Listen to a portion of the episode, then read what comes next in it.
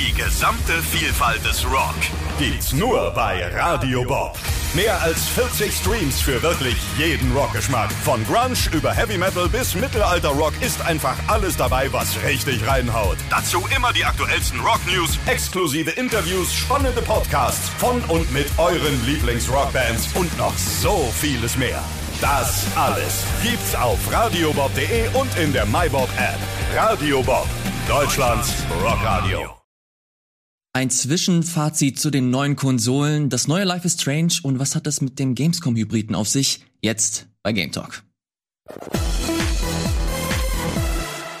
Und damit hallo, moin moin und herzlich willkommen, liebe Freunde da draußen, zu einer neuen Ausgabe von Game Talk. Ich begrüße hier im Studio oder so halb hier im Studio Chiara. Hallo Chiara.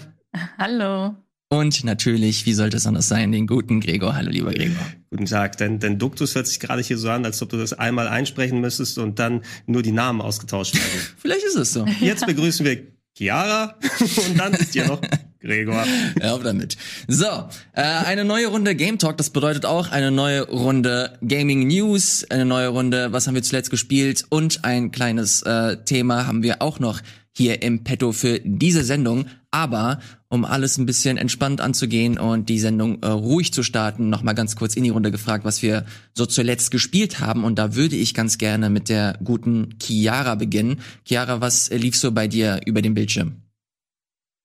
Ähm, ja, ich kam in letzter Zeit nicht so dazu, etwas Längeres zu spielen. Und als ich dann sah, dass es im Game Pass, ja, ich habe es mal wieder erwähnt. ich bin wie Meryl Streep, die jedes Jahr einen Oscar gewinnt und dass ich bei jeder Ausgabe sage, im Game Pass habe ich Donut County gespielt.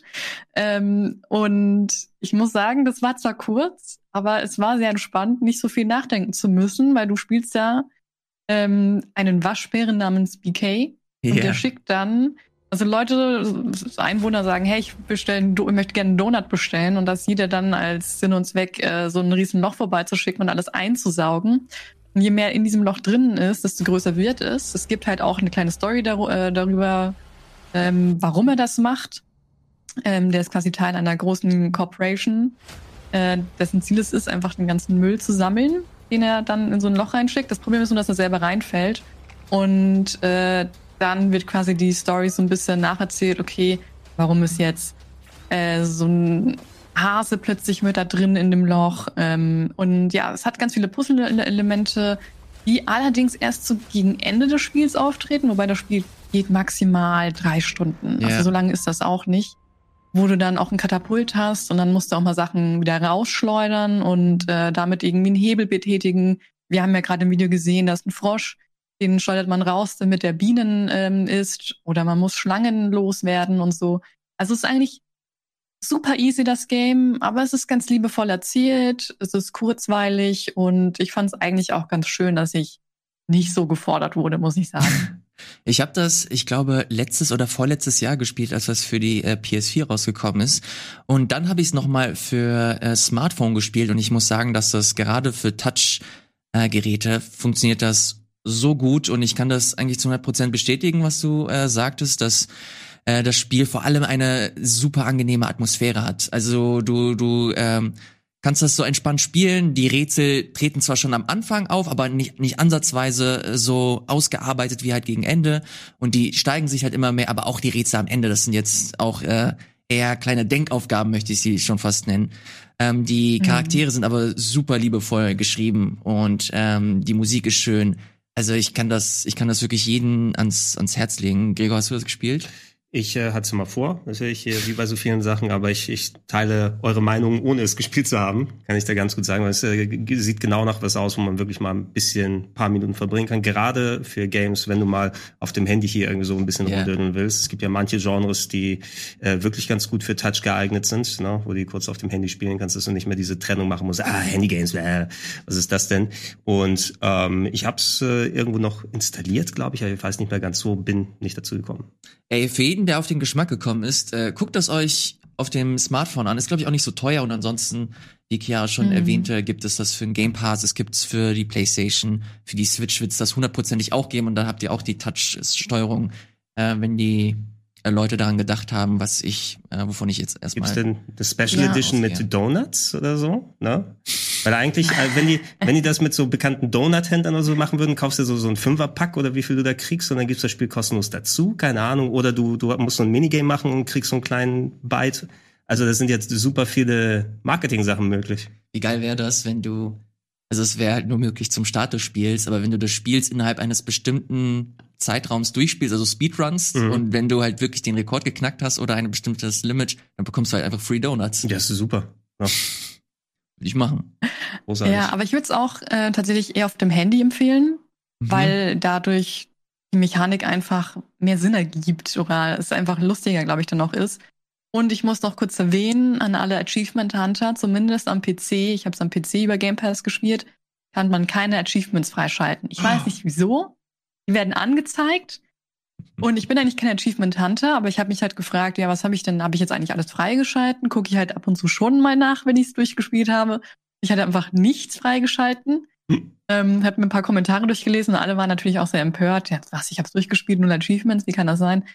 Keine Ahnung, was da los ist, aber irgendwie haben sie das nicht mit supported. Krass, schade. Aber ansonsten hast du immer Achievements bei Game Pass Spielen, oder? Oder bin ich doof? Ja, nee, sonst hast du eigentlich immer welche. Hm. Das ist das erste Spiel, was mir jetzt über den Weg gelaufen ist, das keiner hatte. Obwohl welche angezeigt sind, nur Also nicht freischaltbar sind. So ein bisschen Achievements findest du aber schon geil, oder? Ähm, es kommt auf die Achievements an. Es gibt halt Achievements, die sind richtig dumm mit Sammel so und so viel Sachen. Oder ich muss sagen, Sea of Thieves ist richtig nervig. Äh, mach eine, ein Word-Event 50 Mal. Also komm schon, das ist viel zu anstrengend. Hab ich keine wollen, wir, Lust wollen wir das Achievement fast jetzt nochmal aufmachen im Jahr ich- 22? Ich finde es, ich finde es super. Hast du mal ein Spiel wegen den Achievements komplett zu 100% gespielt? Also ich, ich habe eine Handvoll Platin-Trophäen auf der, auf der Playstation, aber es sind dann meist solche Sachen, wo das automatisch mit dem Durchspielen kommt. So ähm, Text-Adventures und solche Geschichten, wenn du da alle Routen dir angeguckt hast Ja, ja. und dann wird sowas freigeschaltet. Doch, ich, ich habe eine Platin-Trophäe, die richtig, also wo ich dann auch noch mal die letzten Trophäen mir geholt habe mit äh, Days Gone. Ähm, Ah. Weil ähm, da wurde es, äh, es so ein bisschen ähnlich wie, wie bei Chiara bei mir. Ich guck schon mal nach dem Ende, ne? Oder wenn da was aufploppt. Also ich gehe jetzt nicht aktiv und ich will jetzt alles freischalten beim Spiel. Es ist erst beendet, wenn du alles fertig gemacht hast. Sondern ich finde, so Achievements können noch mal so einen kleinen extra Anreiz geben, zu sagen, okay, bringt mich das vielleicht noch mal irgendeinen Aspekt des Spieles auszuloten, wenn ich sehe, ich habe es jetzt durchgespielt und habe 85 Prozent, habe ich vielleicht irgendwas noch, was ich mir angucken kann. Und manchmal, wenn ich so die Mitte treffe, dass es nicht zu nervig ist Ja. und dennoch genug motiviert, dann mache ich das noch und, und Sachen raus. Das Problem ist, äh, da ich viel japanische Spiele zocke, die können nicht Achievements machen. Ne? Da sind Achievements irgendwie, okay, na, du spielst ein äh, Rollenspiel für 70 Stunden durch und hast dann 30 von 1000 Gamerscore. Und dann hängt, hängen die meisten Achievements dann meist damit zusammen mit äh, Level alle Charaktere auf Level 4000 auf. Ne? Und dann Mhm. kriegst du so ein Achievement, wofür du eigentlich 400 Stunden brauchst. Oder bei den Yakuza-Spielen äh, geh in jeden Laden und iss einmal. Ne? Und du Mhm. kannst nur einmal essen pro Laden, wo du reingehst. Und das würde auch nochmal dann 80 Stunden bedeuten. Ein gutes Gegenbeispiel ist äh, Persona 5 Royal. Also Persona 5, das Hauptspiel, die Achievements sind absoluter Horror. Ich glaube, da, da arbeitest du 500, ich benutze bewusst das Verb arbeiten, 500 Stunden oder so. Und bei äh, Royal ist das so, dass du halt wirklich das alles in einem Rutsch äh, spielen kannst und freispielen kannst. Und vor allem nutze ich das immer ganz gerne, um zu schauen, okay, welche Aspekte des Spiels ähm, habe ich vielleicht ein bisschen vernachlässigt oder habe ich mir noch gar nicht angesehen. Und das ist für mich immer so ein kleiner Guide-Achievements. Und das war bei Persona 5 Royal richtig. Das ist auch das einzige Spiel, wo ich auch konkret die Platin angepeilt habe und geschafft habe. Ich glaube, ansonsten habe ich wirklich nur noch eine Platin-Trophäe zu einem Telltale-Spiel. also Adventures, ne? Wo Ja. man die, wo man die so kriegt. Eine Sache, wenn ihr, also wir alle haben mal so eine Platin-Trophäe oder vollen Gamerscore oder sowas bekommen, das Gefühl danach. Ne? Ja, es ist Es schon ist- cool. Äh, Ist es schon cool oder ist es ein Gefühl der Leere? ne? Ja, nee, der Lehre auf jeden Fall. Ja, weil ähm, ich kann mich erinnern, wo ich, ich war motiviert, ähm, Crackdown. Ne? Da gibt's ja diese Agility Orbs. Stell mir das gerade vor, wie Gregor so die, die 1000 Gamer Store freispielt. Und dann- vor dem Bildschirm. Ich leg den Controller hin und gehe erstmal auf den Balkon und guck dann auf die Bäume für eine halbe Stunde. Nein, aber die, äh, es war tatsächlich, ich äh, Crackdown, eins meiner Lieblingsspiele auf der 360 ähm, damals gewesen. Und da gibt's ja diese Agility Orbs, die du einsammelst, die wirklich verteilt sind in der Stadt. Du musst hochspringen, du musst sie suchen. Es gab da auch nicht mal eine Funktion, um da irgendwie, also keine Karte oder sowas, sondern wenn du 498 hast, dann weißt du nicht, wo die anderen beiden sind. Und ich habe das aber dann irgendwann gemacht, so peu à peu immer wieder mal. Und als dann aufgeploppt ist, alle Agility Orbs eingesammelt, war auf einmal, da, da war nichts. Ne? Da war auf einmal das Nichts da. Und das, das ist vielleicht auch nicht das unbedingt, was du erreichen möchtest. Ja. Kannst du das bestätigen, Chiara? Ja, total. Ich weiß auch nicht, wieso das eigentlich so ist. Ich hatte Spider-Man jetzt Miles Morales auch auf Platin gespielt. Echt? Und dann dachte, ja, und dann dachte ich mir, als ich es dann geschafft habe. Aber das sind doch nur Irgendwie hatte ich das Gefühl, dass da, dass ich mich mehr freuen würde. Aber es war eher so ein Ding, jetzt hast du aber wirklich alles gemacht, jetzt brauchst du das Spiel nie wieder anfassen. Weil wenn du jetzt nicht alle Achievements hast, denkst du dir, naja, schau ich vielleicht später noch mal rein. Dann hast du noch ein bisschen was. So wie Leute, die sagen, ey, ich will das eine Spiel nicht zu Ende spielen, weil dann ist es ja vorbei. Ich liebe das total. Ist es vielleicht auch mit Achievements? Ich weiß es nicht. Müsste man mal eine Psychologin fragen oder so warum man sich eigentlich danach schlecht fühlt. Du brauchst, du brauchst vielleicht den Eindruck, jetzt hier wieder Schmalspur-Psychologie dann, aber so der, der Eindruck, dass dann noch irgendetwas wäre und so ein Achievement-Häkchen dahinter, dass man alle geholt hat, signalisiert ja auch irgendwie, dass man alles aus einem Spiel gesehen hat. Ähm, und äh, wenn du das aber gemacht hast, dann wird aus der ähm, Welt, die du dann natürlich in deinem Geist auch nochmal ein bisschen, ja, du stellst dir ja vor, du wirst ja das Gefühl haben, dass sie real ist oder sowas, aber dann hast du auf einmal, okay, du siehst doch nur, es ist ein Videospiel ne, und es hat ein endliches Gut und da ist eigentlich nichts mehr und äh, das bringt dich wieder vielleicht auf den Boden der Tatsachen zu, also Schmalspur, Psychologie, Ende. Was haltet ihr eigentlich von dieser, ähm, von dieser Game Cards Geschichte, dass ihr auf der PS5 habt, dass ihr in diese Kartenoption gehen könnt und dann steht da, okay, ihr habt so und so viel Prozent bis zu diesem Achievement erreicht und dann drückt ihr einmal drauf und dann bringt es euch sofort zur Herausforderung. Also wirklich ohne, ohne dass ihr euch in der Hauptwelt bewegt oder so, sondern es werden nur noch plain alle Aufgaben angezeigt, ihr drückt drauf und zack, die Aufgabe beginnt. Okay. Das, das ist so, das ist so zumindest die, wie, wie sie es bei Spider-Man zum Beispiel ja, auch gemacht Das habe ich in der Form noch nicht genutzt. Ich kenne das von der Xbox her. Da wird dir zumindest prozentual angezeigt, wie weit du bei einem Achievement bist, wenn du dir das ja. angucken möchtest im Menü. Also als selten Xbox-Spieler fand ich das auch interessant. Oh, wirklich? Ne? Ich habe fünf von sieben Sammelaufgaben schon gemacht oder so, so dass man sagen kann, okay, vielleicht gehe ich den Punkt an. Ich weiß nicht, ob du also, dass du direkt ins Spiel dahingesprungen bist yeah. oder sowas, glaube ich nicht, dass ich das brauche unbedingt, weil dann ähm, dann kommst du wieder in das Territorium äh, leicht rein, wo du wirklich dann Spiele dir holst, um nur Achievements zu machen. Das es ist halt ja diese abarbeiten. So. Ja, was was da, da gab's ja dieses, was war, ich glaube die die äh, Umsetzung von dem King Kong Film von Peter Jackson. Ja, ja, das haben sich Leute wirklich nur wegen den Achievements. Genau, weil du da, weil du da die 1000 Achievement Punkte irgendwie innerhalb von zwei drei Stunden oder so holen mhm. kannst, ne? Oder aus der Videothek ausgeliehen von Freunden gekauft oder sowas, nur damit man das nochmal auf der Liste. Also es gibt ja diese Handvoll Leute, die dann Achievement Hunter 77 oder so, ne, die dann hier ist der der der 8000 äh, Platin Trophäen oder sowas hat. Oder auch siehst, wo, wo du dem die, die, im Gesicht ansiehst, ja, wie viel das an Lebenskraft dann weggezogen hat. Da möchte man nicht reingeraten vielleicht, ne? Dann hast du sonst Zeit für gar nichts mehr. Ja. Naja, mal schauen. Mhm. Kommen wir zum nächsten Spiel. Chiara, du bist noch gar nicht fertig. Du hast noch ein Spiel. Als du mir das gezeigt hast, habe ich sofort gedacht, okay, Chiara, Spiel.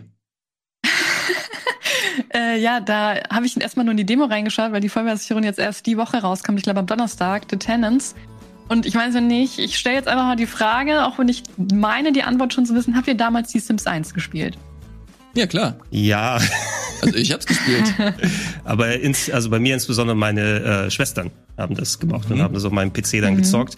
Ähm, ich äh, habe zwar andere äh, Sid Meier Spiele gezockt. Äh, nee, das war nicht Sid Meier, das war hier Will Bright, ne? Die Sims, ne? Mhm. Also ähnliche mhm. Sachen, aber die Sims haben mich persönlich nie so sehr gepackt.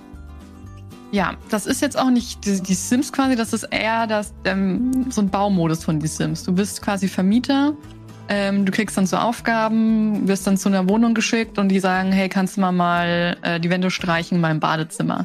Und, und dann auch einrichten. Du siehst dann so eine Liste mit, ich hätte gerne eine Wanduhr, ich hätte gerne eine Toilette, eine Dusche oder eine Badewanne. Und das richtest du alles ein, musst halt gucken, dass du das auch ähm, finanzieren kannst, weil du natürlich nur eine, best ja, eine bestimmte Anzahl an Geld hast.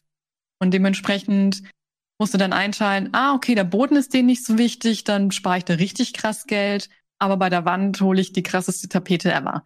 Ähm, danach kommt jemand rein und wertet das, ja, fand ich jetzt auf den ersten Blick sah nicht so geil aus, beim näheren Hinschauen schon, dafür kriegst du dann eine Wertung und dann äh, vier von fünf Sternen oder so, je nachdem, wie gut du warst.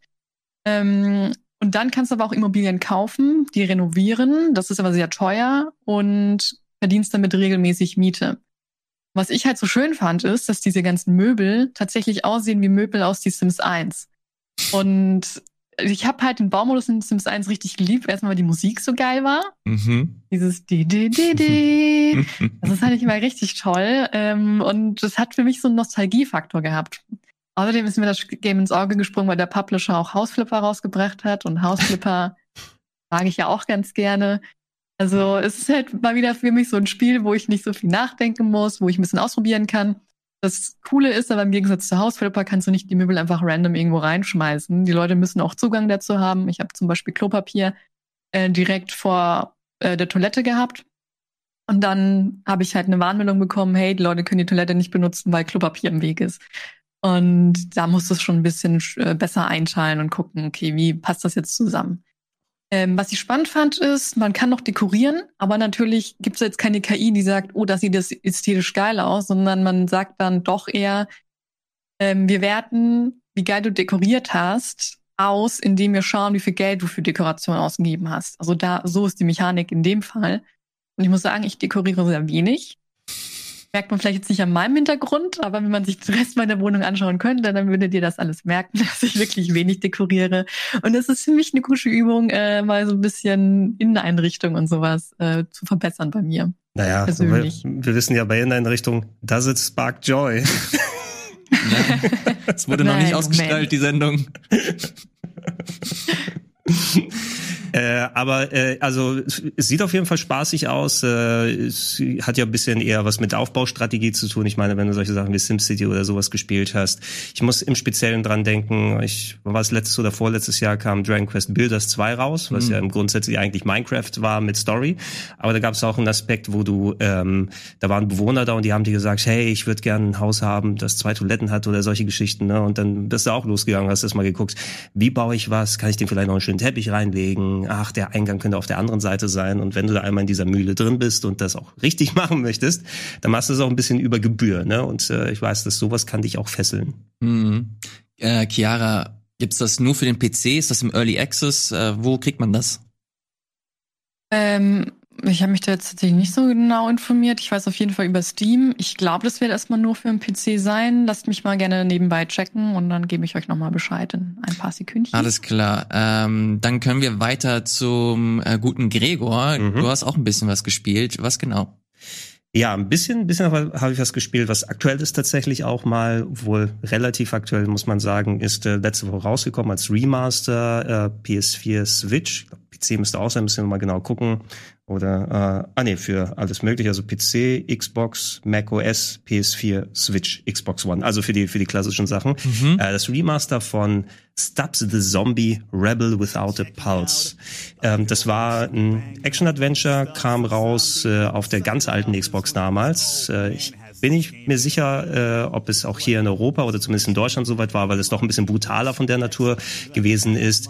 Äh, Stubbs, the Zombie, ist unterwegs in einer äh, Zukunftsutopie. Sieht ein bisschen so aus, als ob sich ähm, die Leute bei Fallout nicht äh, durch den Atomkrieg haben ähm, selbst ein Bein gestellt, sondern als ob sich das weiterentwickelt hat. Also es hat äh, moderne Zukunftsästhetik, so eine utopische Welt, die gebaut wurde. Und da taucht auf einmal Stubbs, the Zombie auf ähm, und fängt an, Leute zu knuspern. Ne? Und das ist dann so, also ein bisschen so den parodistischen Touch von Fallout, aber du bist hauptsächlich als Zombie unterwegs, beißt andere Leute, die du dann zu deiner Zombie-Armee machst. Da sind ähm, humorvolle Cutscenes mit dabei, also Humor von Anfang der 2000er mhm. entsprechend. Äh, aber durchaus ein paar Mal schmunzeln musste ich dann auch noch. Da sieht man so ein bisschen das typische Gameplay wie das funktioniert. Ähm, und ja, das ist so ein Level aufgeteilt oder ich habe ein paar Stunden reingespielt. Ich weiß nicht, ob das noch mal ein bisschen offener wird dann später. Ich hatte es nur ein bisschen gezockt. ist nur ein klein bisschen gezockt dann, äh, als es damals rausgekommen ist. Und äh, es macht schon Spaß. Es ist ein bisschen so Game Design eben von der Jahrtausendwende, ne? dass du reingeworfen wirst, das ist deine Objektive, du musst äh, dann dich durch äh, diverse Gänge dann durcharbeiten, mhm. Polizisten wegknuspern ähm, und äh, es war so ein, also Level Design hätte schon mal ein bisschen tighter sein können. Äh, sehr viel haben sie beim Remaster jetzt nicht so rein investiert, also von wegen tausendfach neue Texturen und neue Charaktermodelle oder so. Sieht aus wie ein Steam-Spiel, das du eben jetzt mit 4K laufen lässt. Mhm. Ich habe es auf der PS5 gespielt, in der PS4-Fassung. Und ähm, ja, das ist was, das kann man sich, glaube ich, kurz mal geben. Aber man darf nicht zu viele Ansprüche daran stellen, dass es jetzt mit äh, moderneren Action-Adventures und so weiter mithalten kann. Und ich kann mir gut vorstellen, dass sich der Gag auch irgendwann mal erledigt hat nach einiger Zeit. Was war jetzt konkret deine Motivation, das zu spielen? Also es ist halt ein super altes Spiel, das zwar jetzt neu rausgekommen ist, aber ist das super altes Spiel, hast schon gesagt? Nein. ist das, ist das, äh, hast du das liegen gelassen oder warst du grundsätzlich interessiert, hast du das schon mal gespielt und willst einfach nochmal gucken, wie das Remastered aussieht? Weil ich sehe es, wenn jetzt beim ersten Blick, ich würde es nicht spielen. ist auch wenig Anspruch für dich dabei wahrscheinlich. Nee, Nein, es ist ähm, einfach, ja, deswegen die, würde ich das spielen. Die Thematik, und ich glaube auch der, der Style, du hast äh, im Vorgespräch hattest du gemeint, dass das sich an Halo 1, also die, das Ursprungsspiel, hat die Engine von Halo 1. Genau, es soll angeblich auf der Halo 1 Engine gelaufen sein damals. Äh, Grundaspekt ist gewesen, also sieht man hier, ne? Statt ein Warthog ja. bist du jetzt mit einem, das ist äh, ein Gartengerät, ne? Und du schießt dann als Zombie äh, mit dem schwebenden Gartengerät äh, Polizisten mit Dreck dann ab. Ich, Zwischendurch? Ich, ich, ich finde den Look dieser alten Xbox-Spieler einfach nicht schön. okay. Das, okay. Das gehört ja nicht zum Spiel übrigens wahrscheinlich von dem Video, ne, wo die Leute so ein paar Sachen reingeschnitten haben. ähm, das, äh, gerade das aber hat mich nochmal interessiert ja? daran, weil das okay. ist so ein Spiel, was so ein bisschen verloren ist, ne, weil es eben, wie gesagt, hier nicht so offiziell rausgekommen ist und äh, ein bisschen seltener geworden ist mittlerweile. Und ich finde es ganz gut, gerade aus dieser Ära, wo manche dieser Exklusivtitel einfach dann hinten übergefallen sind, ne, mhm. ähm, dass sowas nochmal hervorgeholt wird. Es wird ja recht viel remastered, remaked oder sowas. Jetzt glaube ich nicht, dass viele Leute nach Stubbs the Zombie unbedingt geschrien haben. Aber jemand hat ja wohl einen Markt gesehen, das Ding da nochmal für äh, rauszubringen. Und ich wollte mal reinschauen, okay, Gab es einen Grund, warum das nicht größer geworden ist damals? Ich hatte auch darüber schon mal im Retro-Club in gewissen Themen gesprochen, aber eben nur aus der, aus der Retro-Perspektive.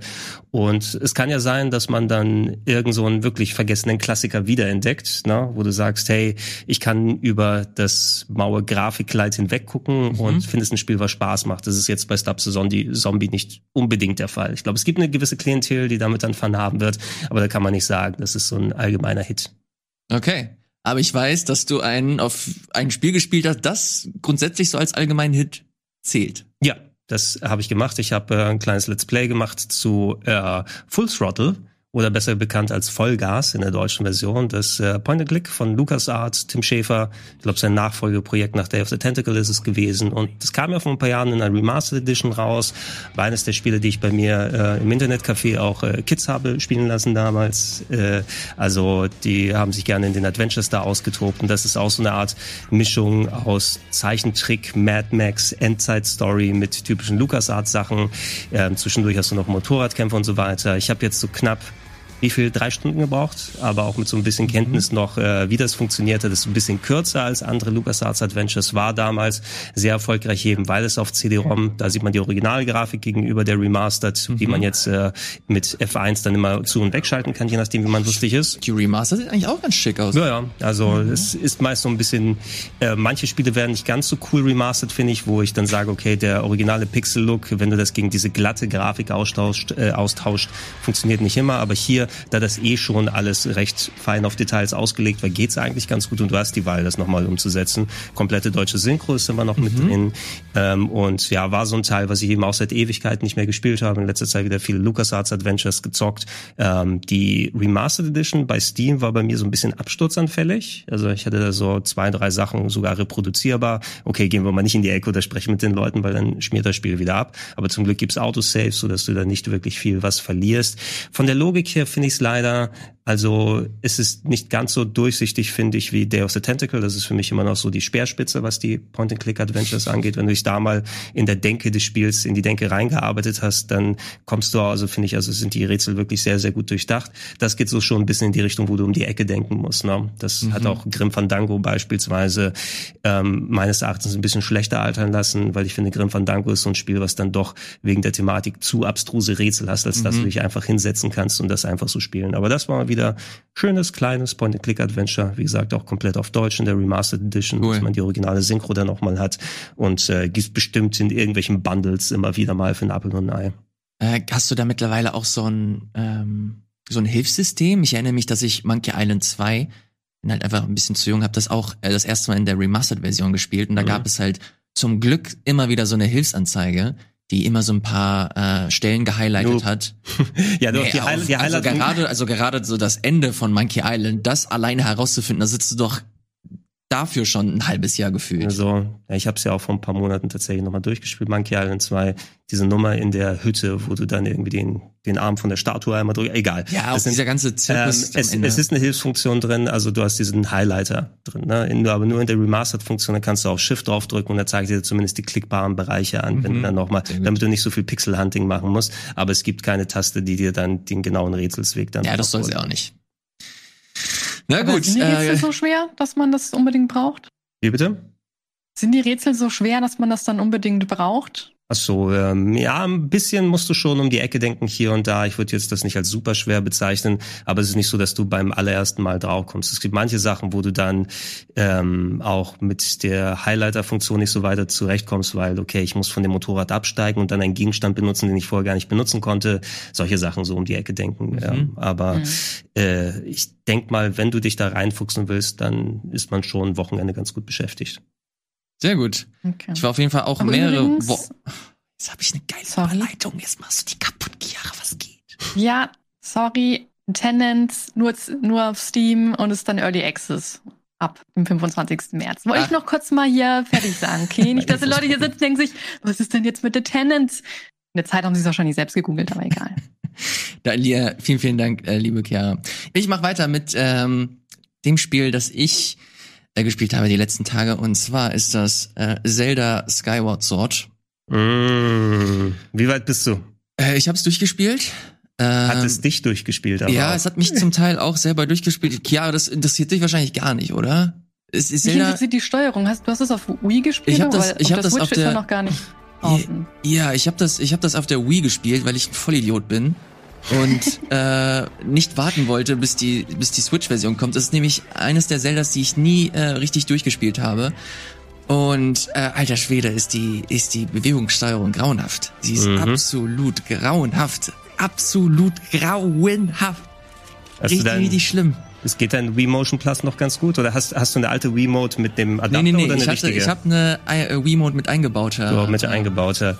Also, ich meine, wir haben ja viel schon beim letzten Mal drüber gesprochen, da war es ja noch nicht ganz fertig mit dem Spiel. Ich glaube, wir müssen nicht alle Punkte wiederholen dazu. Ja, Äh, Äh, ich ich wollte einfach, wollte einfach nur ein ganz kurzes Resümee nochmal setzen, weil ich es jetzt durchgespielt habe, weil es ja als das große verklärte äh, Zelda äh, auch äh, bekannt ist und viele Leute das einfach nicht geil finden. Und ich muss sagen, dass ich zum Teil äh, nachvollziehen kann.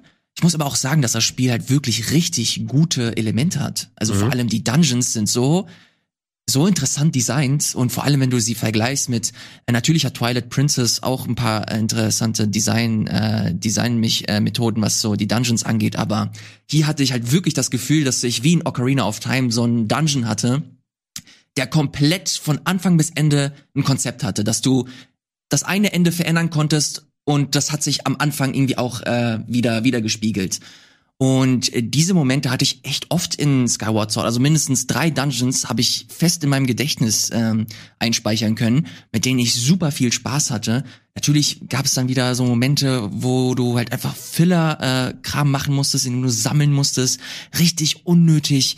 Äh, aber ein paar Dungeons in diesem Spiel sind so unfassbar gut, wo ich echt überlege, ey, spiele ich das vielleicht noch mal auf der Switch ohne Bewegungssteuerung? Ja, die Frage ist es natürlich, ob jetzt die Bewegungssteuerung wird ja ähm, durch äh, den rechten Stick, glaube ich, aufgefangen. Ja. Ne? So sehen, wie gut das funktioniert. Einerseits, du musst ja immer noch dann diese präzisen Manöver hier und da machen, um, um dann entsprechend die, die, den Block des Gegners dann zu brechen. Aber es muss ja auch irgendwie eine Funktion geben, du willst ja auch noch die Kamera drehen können. Ne? Der rechte Stick ist nicht äh, einfach so dafür reserviert, dann dafür.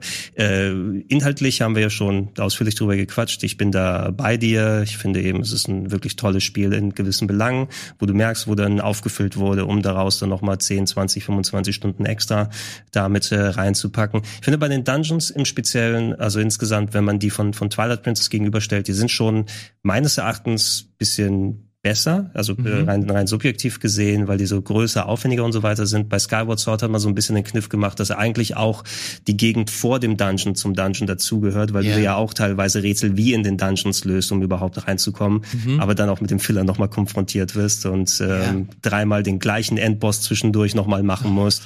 Warum auch immer, immer wieder zurückkehren. Das mit den Truhen haben wir schon mal ein bisschen ausgeführt. Äh, wenn Skyward Sword aber ähm, richtig sich auch austoben kann mit seinen De Ideen, mit dem Zeit Leitstein, mit dem ähm, Tempel, mit dieser großen Statue in der Mitte beispielsweise. Mhm. Gibt es auch den einen Tempel nochmal, ähm, wo du irgendwie die Struktur des äh, Dungeons veränderst, indem du so Steine reinpackst. Also es sind richtig paar geniale, richtig spaßige Sachen ja. dabei, eingebettet in diesem Crap. Da kann ich Also bedeutet das, wenn Skyward Sword keine, also nicht so eine Kacksteuerung hätte, wäre es dann immer noch das schlechteste Zelda oder wäre es dann in der Mitte? Das schlechteste Zelda ist Wind Waker ist doch klar. Ich würde es nicht als das ah, schwierig. Also ich würde, ich würde, also ich würde sagen, dass äh, die Bewegungssteuerung für mich äh, super viel, super, super viel auch einfach runtergezogen hat. Ähm, trotzdem würde es nicht alle Probleme dieses Spiels lösen, weil wie gesagt, du hast äh, gerade immer, wenn du äh, kurz davor bist, einen Dungeon zu betreten, musst du halt noch so viele Filler-Elemente ähm, abarbeiten und das ist wirklich ein Abarbeiten. Und ähm, dann hast du zum Beispiel so Sektionen, wo du äh, bestimmte Orbs einsammeln musst und das kannst du nur machen, indem du das musst du unter Zeit äh, unter Zeitlimit machen. Du darfst dich auch nicht sehen lassen. Du hast keine Waffen und davon hast du halt mindestens vier, fünf ähm, Stellen in diesem Spiel, die halt auch länger als 20, 30 Minuten gehen. Es ist so dumm stellenweise, wie viel sie da ähm, ja gestreckt haben, was das Spiel null nötig hat, wenn man das komprimieren würde auf die geilsten Elemente, wäre es immer noch ein langes Spiel und es wäre obendrein auch noch ein richtig, richtig gutes Zelda. Ja, ich glaube nicht, dass sich Nintendo trauen, das, was wirklich nötig ist, um ein richtig geiles Spiel aus Skyward Sword zu machen.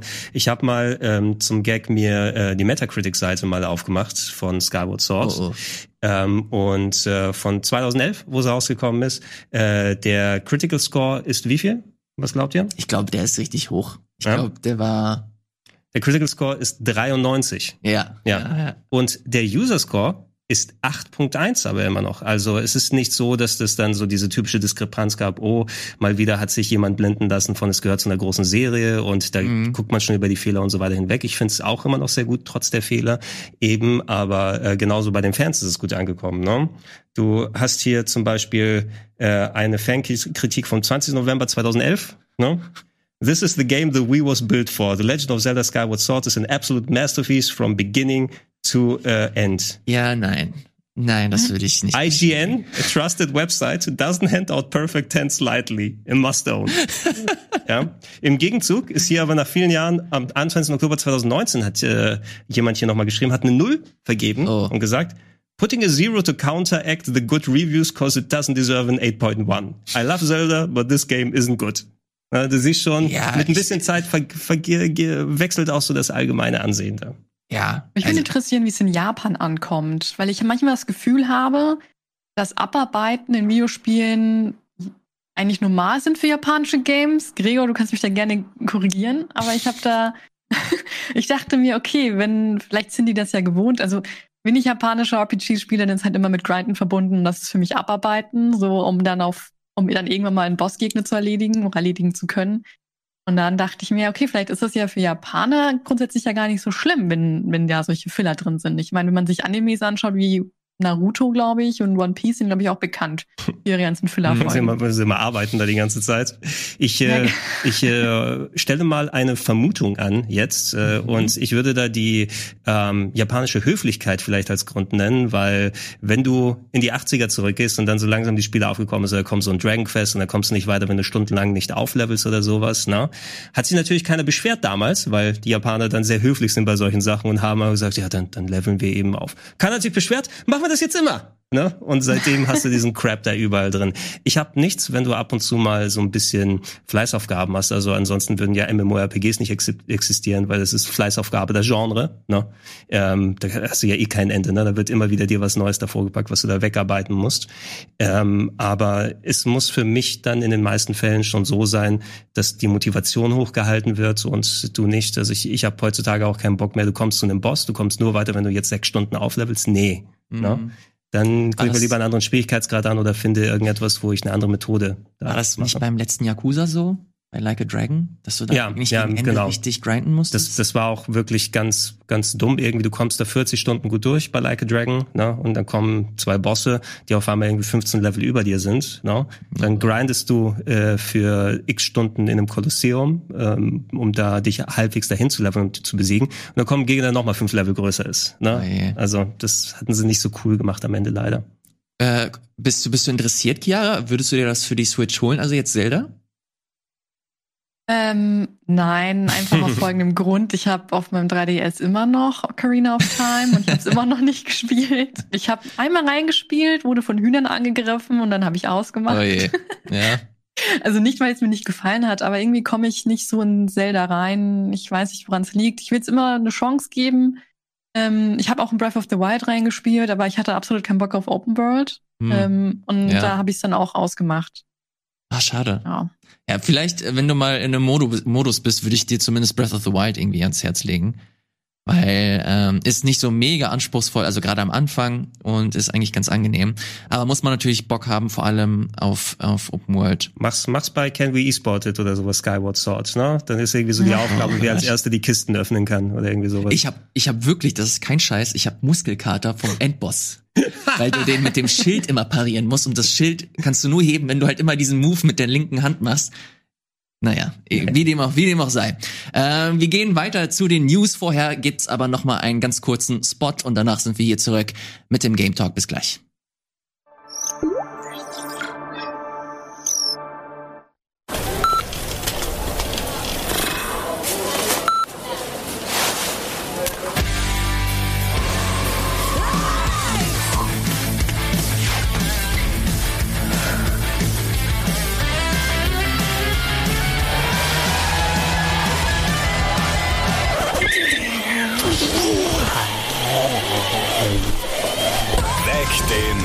Radio Bob, Deutschlands Rockradio.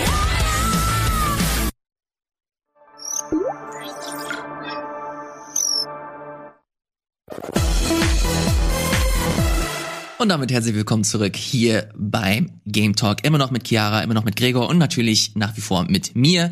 Ähm, bevor wir zu dem eigentlichen Thema heute kommen, nochmal ein bisschen die News äh, besprechen. Das wollte ich zumindest. Und da würde ich ganz gerne anfangen mit der für uns zumindest äh, wichtigsten News der letzten Woche. Und zwar betrifft das die Gamescom. Die haben nämlich ihre Pläne für das Jahr 2021, also für dieses Jahr, angekündigt. Und es sieht wohl so aus. Äh, zunächst einmal sehr optimistische Pläne sieht aus, dass sie eine, ein Hybrid-Event planen, das sowohl vor Ort als auch digital stattfinden wird. Vor Ort deswegen, weil sie sich äh, primär darauf konzentrieren wollen, dass sie das Publikum äh, anspielen lassen wollen. Also wenn man vor Ort ist, äh, ist der Fokus auf Anspielsessions und digital, da hat man eine Website, wo man äh, zum einen die Opening Night äh, Show wieder sieht, also die kommt dieses Jahr wieder mit äh, mit wahrscheinlich Jeff Keighley und natürlich andere Events wie Interviews und so weiter und so fort. Das Ding ist, dass sie gar nicht so klein planen. Also das sollen schon äh, sollen relativ viele Leute am Start sein. Sie haben natürlich auch wieder ein Hygienekonzept. Man versucht äh, per App Besucherströme und so weiter zu koordinieren und zu checken. Äh, alles soll breiter werden und so weiter. Aber stand jetzt äh, Ende Ende März ich glaube, gerade glaubt wirklich nur die Gamescom daran, dass dieses Konzept funktionieren kann. Naja, sie hat mhm. im letzten Jahr auch äh, lang genug dran geglaubt, dass es stattfindet und es wurde ja auch erst recht spät abgesagt, ne? Dass die Gamescom gar nicht stattfindet, wenn ich es noch richtig im Kopf habe, oder? Nicht wie im, nicht wie geplant, ja. Also wir haben ja diese digitale Lösung dann gehabt, ähm, aber selbst das war ja nicht äh, im Sinne der, der, der Veranstalter. Das war ja auch eher aus der Not geboren, die, die ganze Geschichte. Das hört sich natürlich im ersten Moment gut an, aber glaubt ihr wirklich daran, dass das so funktionieren kann? Kann man, kann man sich, wenn man dann in so eine Lotterie dann reingeht für einen Platz für Call of Duty, eventuell auch äh, einen Impfplatz oder sowas bekommen? das sind auch viele Leute vor Ort, ne? Würde dann helfen. Aber genau das ist meine Frage. Nicht. Also ich glaube nicht, dass das so stattfinden wird. Einfach aufgrund der aktuellen Lage und Impfstoff wieder rausgenommen Impfstoff wieder da und was weiß ich. Aber hat man da überhaupt Bock drauf? Ich hätte keine Lust, das Risiko einzugehen und dann, ja, jetzt muss ich auf meine App gucken und jetzt nochmal desinfizieren und sich andere Leute vielleicht dem aus, aus den Weg gehen.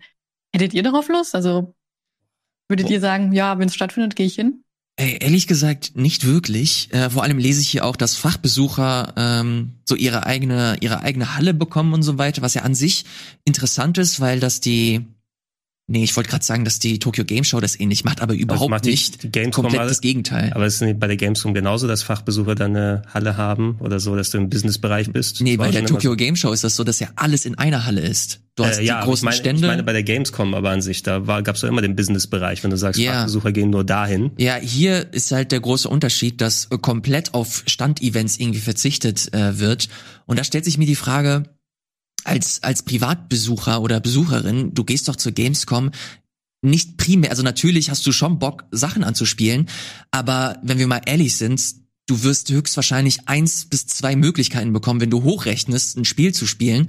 Äh, du gehst ja eigentlich auf die Gamescom, um halt diese, dieses Community-Feeling mitzunehmen, dass du Leute wieder siehst, dass du halt einfach Gaming an sich zelebrierst. Und ich weiß ehrlich gesagt nicht, also gerade wenn ich hier lese, dass der Fokus halt wie gesagt auf auf Anspielsessions steht und dann du hast gespielt, okay, sofort raus wieder mit dir. Keine Ahnung, ob das ob das äh, ob das klappen könnte. Mhm. Dann bist du mit so Desinfektionsspray angesprüht, Douglas oder so.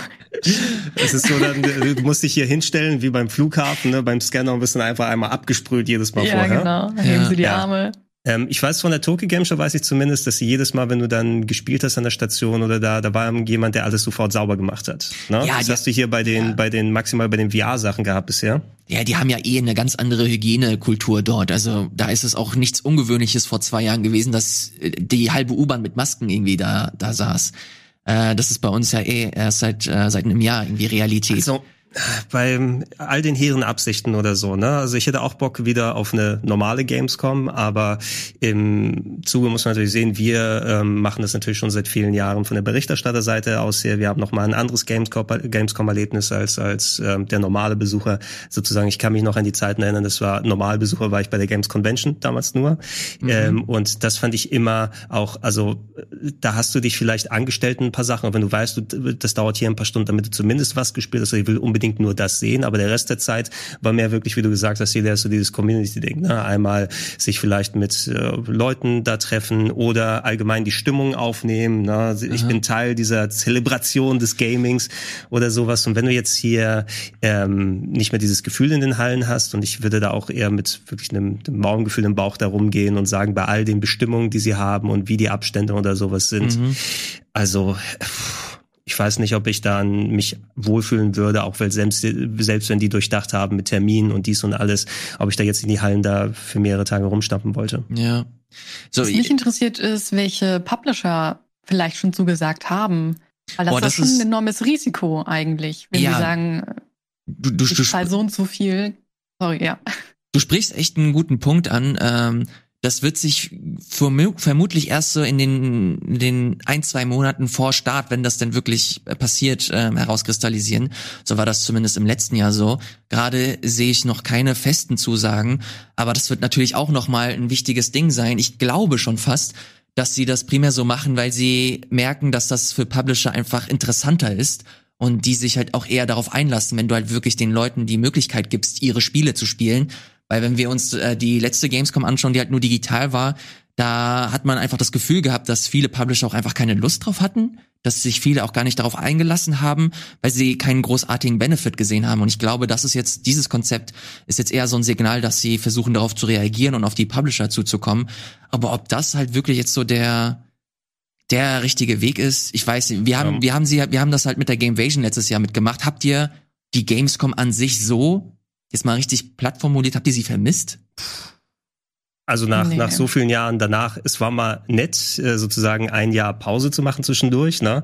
Also dieses Gefühl immer, wenn man ähm, nach vielen Jahren von der Berichterstatterseite aus schon wieder in Halle 9 steht und du sagst, hoi, es ist schon wieder ein Jahr vorbei ne? und jetzt geht's wieder los. Es macht dann immer Spaß, es ist dann aber natürlich auch Arbeit, die äh, man da zu verrichten hat. Grundsätzlich finde ich eben so bei der Gamescom, ich meine, sie hat als Alleinstellungsmerkmal, dass sie wirklich eine Consumer-Messe ist. Ne? Das, was Ja. die E3 auch dann vor der ganzen Pandemie-Sache erreichen wollte, wo sie dann Leute, die nicht zu, zum Journalismus zählen, da reingelassen haben, einfach weil dann so ein ganz anderes ganz andere Außenwirkung da ist und du eben dieses Partygefühl hast, ne, Wiederrekorde, 300.000 Leute in den Hallen und so weiter. Aber inhaltlich war es eine Verlängerung von der E3. Ne? Das war der Weg für europäische Journalisten, die nicht so weit in die USA fliegen müssen, die gleichen Spiele nochmal zu sehen. Es wurden selten neue Sachen bekannt gegeben, dass überhaupt Geoff Keighley mit seiner Opening Night da ist, ist ja auch nochmal was Besonderes gewesen und erst seit kurzem da, dass du da vielleicht noch, ja, wir, wir halten während der E3-Zeit noch eine Handvoll Überraschungen zurück, damit wir da nochmal was zu zeigen haben. Aber die, die müssen sich eben von der Gamescom-Seite aus überlegen, dass sie dann, wenn klassisch die Größenordnung nicht mehr möglich ist, dass sie ihre Relevanz noch erhalten. Ne? Und Ja. ich weiß nicht, ob die Spielehersteller dann selber sagen, ja, ja, für euch Gamescom halten wir noch unsere Ankündigungen zurück, damit ihr eure Schedule in dieser einen Woche im August halt machen könnt. Oder wo sie dann lieber sagen, wir pfeifen auf alle äh, Conventions ne? und machen unsere Nintendo Directs und Sony-Pressekonferenzen, wie wir wollen. Ne? Und Mhm. die, die schulden ja der Gamescom nichts. Das stimmt. Wie ich, siehst du ich das? würde es ziemlich, ich würde es ziemlich cool finden, wenn Steam sich jetzt melden würde, weil Steam hat ja mittlerweile jetzt mehrmals im Jahr so ihr, ihre Demo-Events, wo man dann in Spiele reinspielen kann. Wenn sie sich dann äh, wirklich die Publisher zur Seite nehmen und sagen, hey, wieso stellt ihr nicht einfach mal eine Demo zu eurem geilen neuen Spiel zur Verfügung in, für diesen Zeitraum? Und dann kann man ja die Spiele anspielen. Das ist natürlich für Konsolen-Publisher jetzt nicht so relevant, aber alles, was am PC erscheint, kann ja an sich dann auch über Steam einfach mal angespielt werden, ohne extra nach Köln fahren zu müssen, ohne ein Risiko einzugehen. Und für Publisher wahrscheinlich auch wesentlich kostengünstiger. Ja, das war im Summer Game Fest so, das letzte. Da haben sie ja Stimmt. Da hat ja Jeff Keighley hat ja mit Steam zusammen auch kooperiert, dass sie da die großen fetten ähm, Indies auch zu, unter anderem drin hatten. Ich glaube, das ein oder andere große Spiel war da auch vertreten. Ähm, und ich ich finde, das ist genau der richtige Weg. Ey, der macht das echt smart und ich bin deswegen super gespannt, was sich vor allem so die E3 ausdenken wird dieses Jahr, weil sie ja auch schon angekündigt hat, ey, die werden was Digitales machen. Und das macht das für mich dann abhängig, wie dann die Gamescom wird, weil äh, du hast es gerade angesprochen, äh, Gregor. Für mich, ich war 2019 das erste Mal auf der E3 und es war so ein richtiger Hallo-Wach-Moment, als ich auf der Gamescom dann wieder war und dann gemerkt habe, okay, wenn du auf der E3 warst, dann kannst du dir die Gamescom aus inhaltlicher Sicht eigentlich komplett sparen. Ähm, und das hebt nochmal hervor, wie wichtig dieser Consumer-Aspekt einfach ist, dass die Leute oder dass die Publisher so heftig in diese Messe investieren, weil sie halt eine viel, viel breitere Zielgruppe damit ansprechen können. Und wenn die wegfällt, ähm, schwierig. Das, ich kann das nachvollziehen, dass sie das machen, aber gerade wenn wir uns so die aktuelle Lage anschauen, gerade hier in Deutschland, was so das Impfen und die Geschwindigkeit dieser Impfungen angeht, ähm, ja, man kann eigentlich nur die Daumen drücken. Ja, ich denke nicht, dass sie es komplett jetzt absagen werden, sondern auf die eine oder andere Art wahrscheinlich dieses Hybrid-Konzept durchziehen. Aber eventuell muss dann noch angepasst und gemacht und getan werden, ähm, einfach damit äh, nicht äh, dann sie von vornherein sich in den Chipstorm reinbegeben und sagen, okay, wir haben jetzt äh, so hier ein, ein Brandherd dann ähm, äh, oder einen Inkubationsraum dann äh, hergestellt und alle Leute, die auf der Gamescom waren, lass euch nochmal checken oder sowas, weil dann kannst du die Messe, glaube ich, komplett vergessen, selbst wenn äh, es nicht mehr dann nötig ist, äh, die ganzen vorsichtigen äh, Vorsichtsmaßnahmen zu machen äh, in einigen Jahren. Ähm, das wäre dann Image-Schaden, den du einfach nicht mehr wieder gut kriegen Mhm. kannst. Ja, ich bin gespannt. Mal schauen. Gamescom 2021 äh, im August soll stattfinden. Wie genau, äh, das werden wir dann sehen. Stand jetzt, Hybrid-Event. Ob das funktionieren wird, ihr werdet hier bei Game Talk erfahren. Genauso werdet ihr hier bei uns erfahren, äh, wie das neue Life is Strange aussieht. Das nennt sich True Colors, wurde letzte Woche von Square Enix in einem kleinen ähm, Showcase angekündigt und wird von Deck 9 entwickelt. Die sind äh, die Leute, die Before the Storm entwickelt haben, also den äh, dieses Life is Strange Spin-off. Äh, wird ein komplett neues Spiel sein. Du hast eine neue Hauptcharakterin, du hast äh, ein neues Setting in Anführungsstrichen, den Vibe hast du halt nach wie vor da, aber Du hast ein paar neue Elemente drin, wie zum Beispiel eine kleine Open World. Ist jetzt nicht, äh, keine Ahnung, sowas wie GTA oder, oder Zelda, sondern vielmehr so eine kleine Hub-World hast du. Du kannst kleine Quests erledigen und natürlich halt auch die Hauptstory. Und ich muss sagen, ich bin jetzt nicht der größte Life is Strange-Fan, habe den ersten Teil gespielt und gemocht. Die anderen habe ich ausgelassen, aber das spricht mich direkt wieder an. Wie sieht's bei dir aus, Chiara? Ähm, ja, ich habe fast alle gespielt. Ich habe nur Twin Mirrors nicht gespielt und ich habe sie bisher alle gemacht, wobei Teil 2 war okayisch. Ähm, aber auf True Colors habe ich Bock, weil Before the Storm hat schon äh, emotional schon, glaube ich, ziemlich auf die Tränendüse äh, gedrückt. Ähm, das traue ich denen jetzt bei True Colors auch sehr zu. Ich glaube, da sollten wir auf jeden Fall auch alle unsere Taschentücher bereithalten, wenn wir das spielen. Ähm, und ich mag einfach so ein bisschen auch die Atmosphäre von den Life is Strange Spielen. Klar, das alles so ein bisschen Alternative, Hipster-Style und so. Ist nicht für jeden was. Ähm, aber ich mag halt einfach die Charaktere, ich mag, wie die Welt aufgebaut ist und ich mag dass sie ein bisschen auch an der Grafik gearbeitet haben, wie wir vielleicht yeah. jetzt schon bei Life is Strange 1 einfach so Holzfiguren, hallo, ich habe Emotionen und jetzt merkst du es wirklich den mal an. Da bin ich komplett bei dir. Also vor allem die Animationen sehen halt echt so viel besser aus. Ich frag mich, ob ähm, du wirst höchstwahrscheinlich auf den neuen Konsolen noch mal ein paar Verbesserungen haben. Ähm, aber ich frage mich dann auch, wie so die Unterschiede genau aussehen werden. Finde es hier ganz cool, dass du diese neue Mechanik hast, dass du Emotionen quasi sehen kannst anhand der Farben.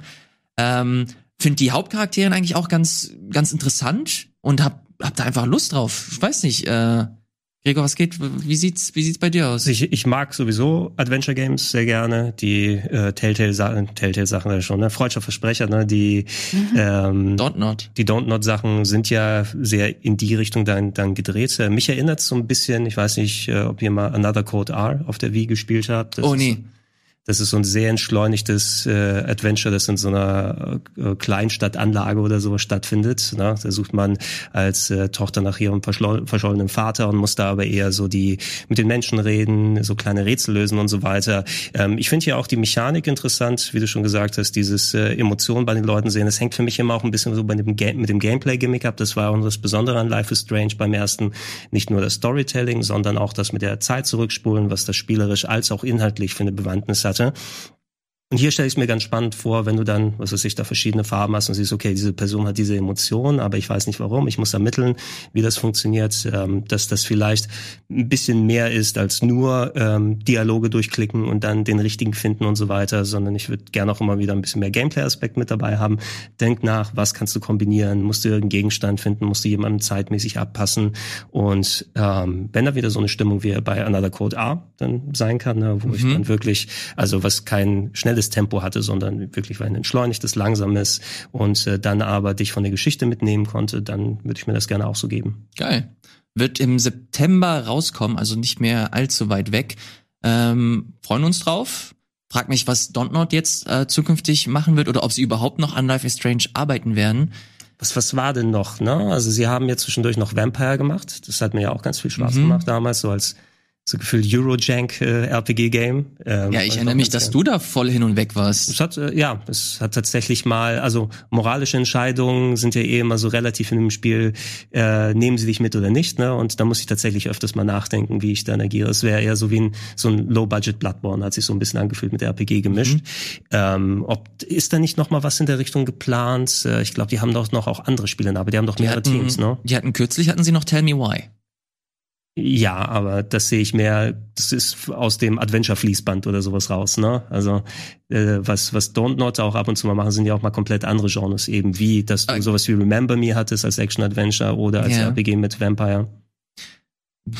Glaubst du, dass sie weiter Adventure machen werden?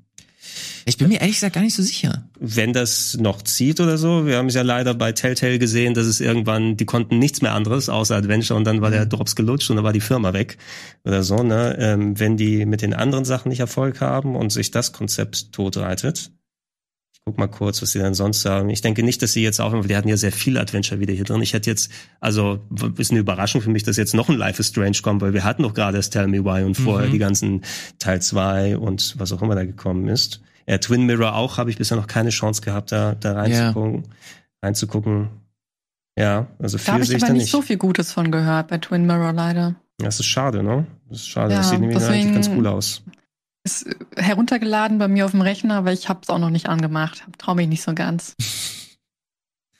Naja, äh, wir bleiben auf jeden Fall gespannt. Äh, ich habe Bock auf Life is Strange True Colors und äh, wünsche Deck 9 da auf jeden Fall alles Gute. Mehr dazu dann hoffentlich auch später mehr. Wir haben über die Gamescom gesprochen, wir haben über Life is Strange gesprochen, dann äh, müssen wir eventuell auch noch über die ein oder andere Verschiebung sprechen. Die größte Verschiebung hat jetzt Gotham Knights erwischt. Die haben letztes Jahr angekündigt, letztes Jahr, letztes Jahr haben sie das Spiel angekündigt, aber letzte? Woche haben sie angekündigt, äh, dass das Spiel verschoben wird. Für die Leute, die das äh, nicht mehr in Erinnerung haben, wird von wird von äh, Warner Brothers Montreal entwickelt. Die haben schon das letzte Arkham Spin-off gemacht. Ich glaube Arkham, nee, nicht Arkham Knight. Batman Arkham Origins was? Arkham Origins, vielen Dank. Und die entwickeln jetzt hier an äh, diesem Spiel Gotham Knights. Das wird ein Koop-Ding sein. Äh, Schon Suicide Squad war dann aber das richtige Studio. das ne? wird, das macht Rocksteady. Okay. Ähm, ja, und die haben jetzt keine großartigen, äh, keine großartigen Gründe genannt, aber ich gehe einfach sehr stark davon aus, dass das halt auch wieder Pandemie äh, Gründe hat. Weißt du, was der Grund ist? Damit man mal den Snyder Cut fertig gucken Ey, kann. jetzt hör auf, wie äh, Der dauert fünf Jahre lang, Mann. Ja, das ist verständlich. Da warte ich auch noch mal gern bis 2022. Äh, ich denke aber auch fast schon, also ich weiß nicht, ob jemand überhaupt noch über Gotham Knights nachgedacht hat in den letzten Monaten, weil da so viel eben gekommen ist und, und passiert ist. Es klingt für mich fast eher, ähm, wir wissen eh, dass wir lange dafür brauchen. Komm, lass uns noch mal kurz in den News-Zyklus mit rein ne?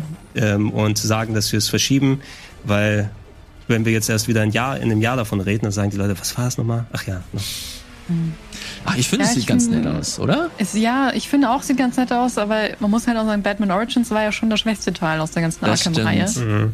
Also bin ich auch ein bisschen skeptisch, aber ich behalte es trotzdem mal im Auge. Boah, es muss nichts für das eben heißen. Also jedes Studio kann sich natürlich nochmal bessern und du weißt nicht, was die Einschränkungen waren im Budget und Zeit. Ne? Ähm, mal gucken, wie sich das überhaupt spielen wird, weil das sind natürlich so stilisierte Shots, die wir jetzt gesehen haben. Ne? Das eigentliche Gameplay hast du ja nicht davon wirklich ableiten können. Der eine oder andere würde sagen, dass Cyberpunk auch aus rein stilisierten Shots bestand.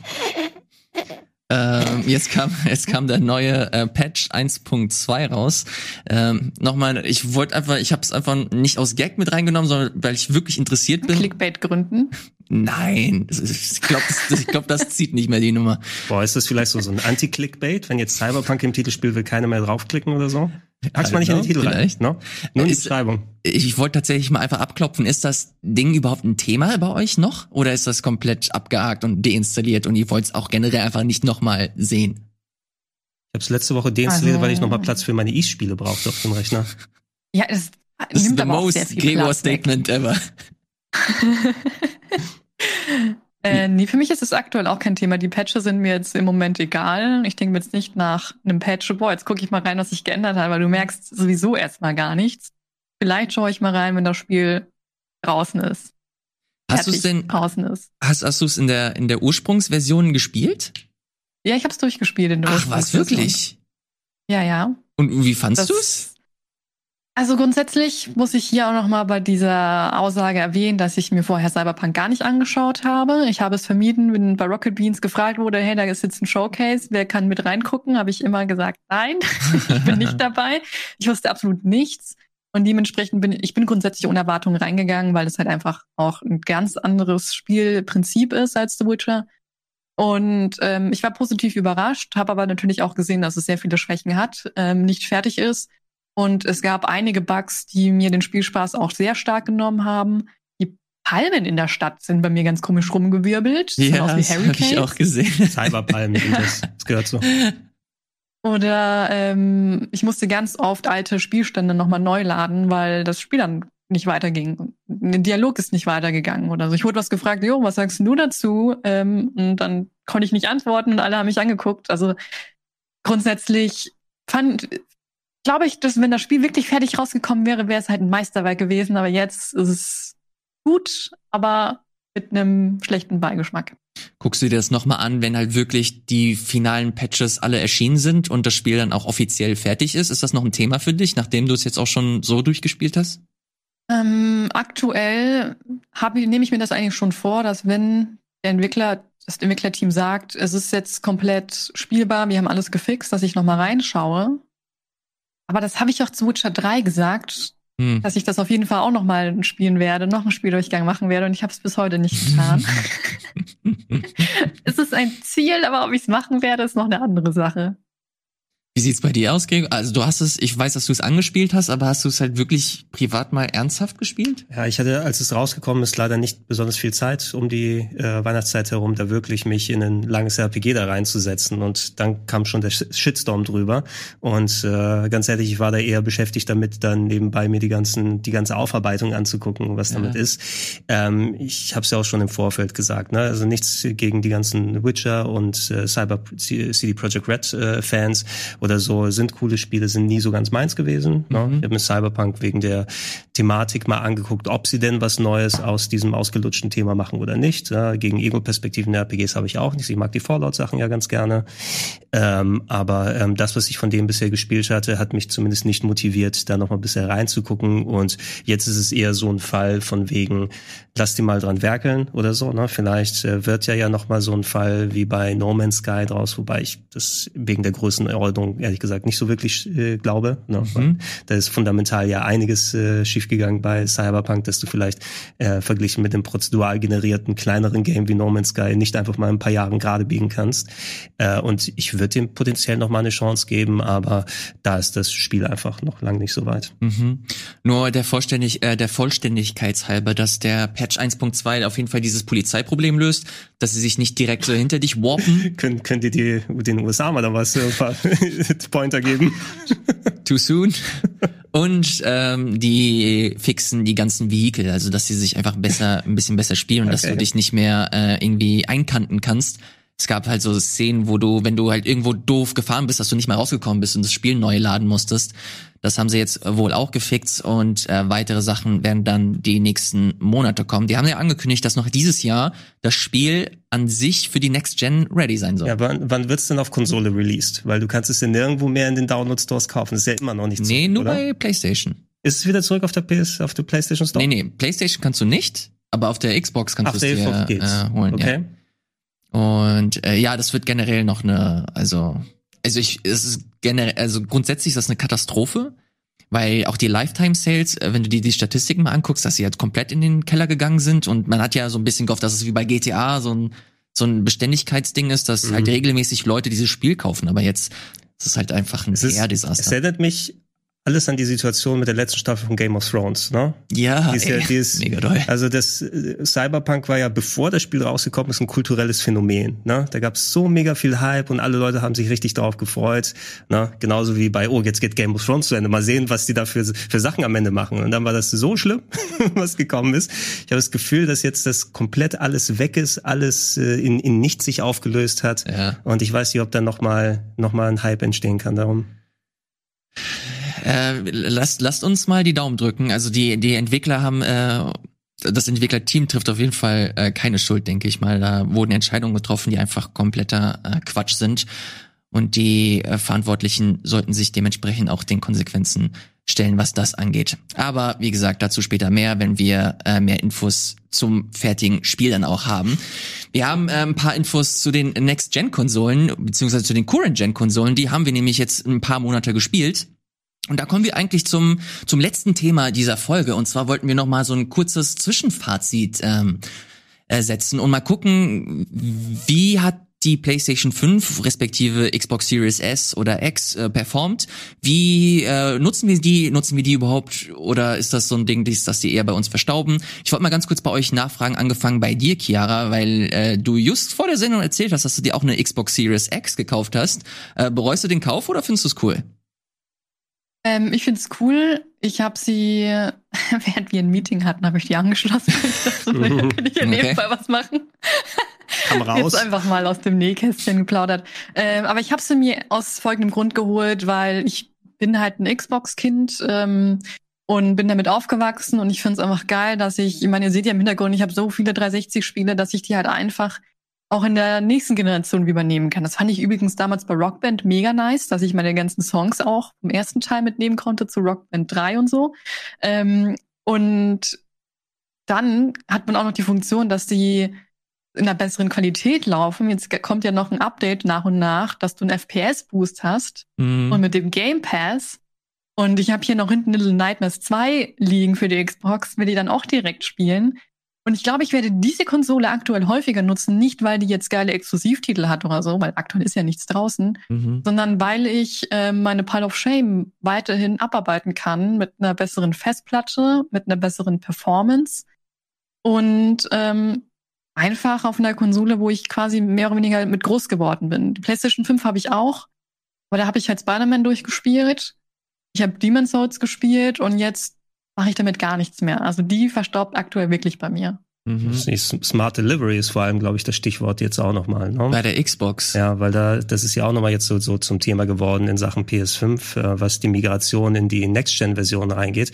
Das habe ich tatsächlich nochmal am Wochenende jetzt gemacht, weil jetzt ja nochmal ein paar mehr Spiele rauskommen, die kostenlos upgradebar sind. Äh, Marvel's Avengers hat das ja jetzt kürzlich gemacht, äh, Crash Bandicoot 4. Äh, wenn du da die digitale Version besitzt auf der PS4, kannst du sie auf die PS5 da drauf packen. Das Problem ist es, äh, wenn du deinen Save übernehmen möchtest, ähm, anstatt dass das irgendwie automatisch funktioniert oder, oh, du hast die PS5-Version von Crash Bandicoot 4 installiert, ich lese deinen Save und äh, ziehe das darüber. Du musst das PS4-Spiel auf deiner, oder Mhm. ja, wahrscheinlich kannst du es da auch von der PS4 machen, aber ich habe alles auf einer PS5 mittlerweile. Ähm, ich musste zum Beispiel Crash Bandicoot äh, 4 nochmal runterladen auf der PS4, um dann meinen Save hochzuladen, um den dann mit der runtergeladenen PS5-Version wieder runterzuladen, damit er da gespielt wird. Ne? Und du kannst es also nicht automatisch machen. Das gleiche bei Marvel's Avengers. Da dachte ich auch jetzt nochmal drüber nach, okay, ich habe es freigeschaltet, aber ich will jetzt nicht nochmal 120 Gigabyte runterladen müssen, um da nur meinen Save hochzuladen. Ja, das war letzte Woche ein ziemlich großes Debakel, weil ja mit Marvel Avengers kam ja der große Patch für die PS5, also dass du das halt auch in Next-Gen-Qualität spielen kannst. Aber viele Leute wussten einfach nicht, dass du die Current-Gen-Version behalten musst, die Next-Gen-Version runterladen musstest und dann erst die äh, Save-Files äh, transferieren konntest.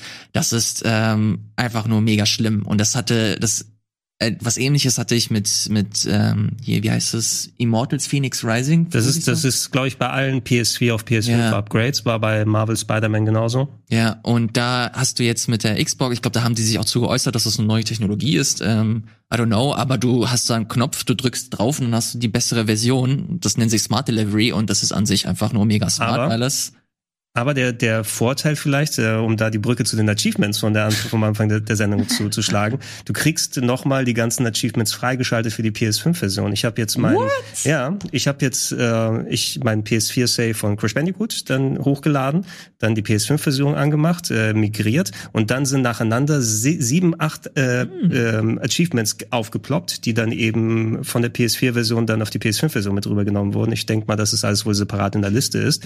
Aber das ist auch so ein Gefühl, ne? Wenn du da vielleicht mit so einem 100% Spielstand von Marvel Spider-Man äh, von der PS4 kommst und dann siehst du das alles nacheinander plopp, plopp, plopp und hast noch eine Platin-Trophäe. für den schnellen Endorphinschub. Ja, das ist so irgendwie so noch ein Kick und noch ein Kick hinterher, ne? Kannst du dich zweimal leer fühlen, wenn du irgendwas Ja, genau. Doppelt so leer. Ja. Äh, Chiara, du hast jetzt auch den Fall, dass du dir die digitale Version von der PS5 geholt hast, oder? Mhm, genau, ja. Bereust du's oder findest du es vollkommen in Ordnung?